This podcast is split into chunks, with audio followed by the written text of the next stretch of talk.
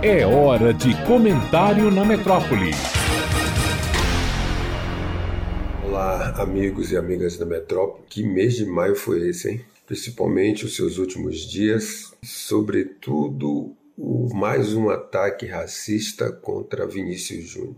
E cabe ressaltar aqui a sua repercussão para além do mundo da bola, provando, entre outras coisas, por A mais B, o quanto é furada a tese que antes justificava o mito da democracia racial, que bastava que os negros e negras tivessem dinheiro e o problema estaria resolvido. Aquela máxima, só que não. Mais e mais casos acontecem. Infelizmente, parece que para melhorar, de fato, ainda vai ter que piorar um bocado, um bom bocado, aqui e lá. Não é demais repetir que estamos falando de um fenômeno que está em todo lugar a estruturar o nosso cotidiano nas redes e recentemente o caso dessas influências que distribuíram macaco, banana para crianças. Imagine.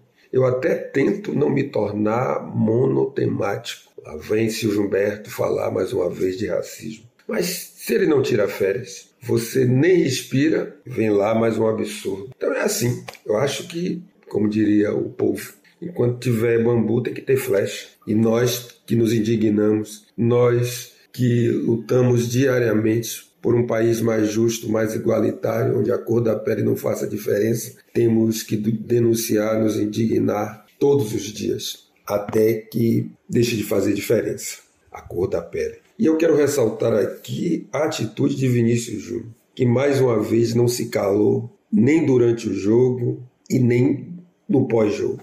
Ele foi para cima para responsabilizar a liga, dizendo que não é a liga da justiça, né?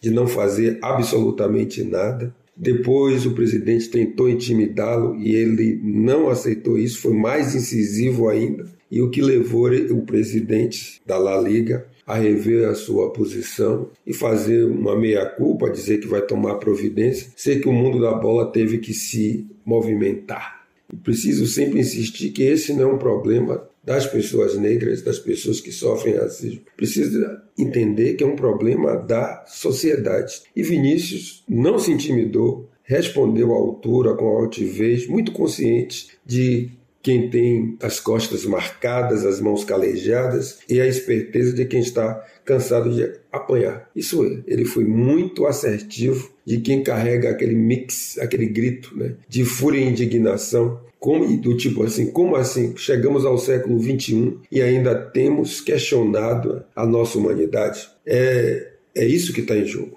Enfim, infelizmente esse jogo contra o racismo não acabou.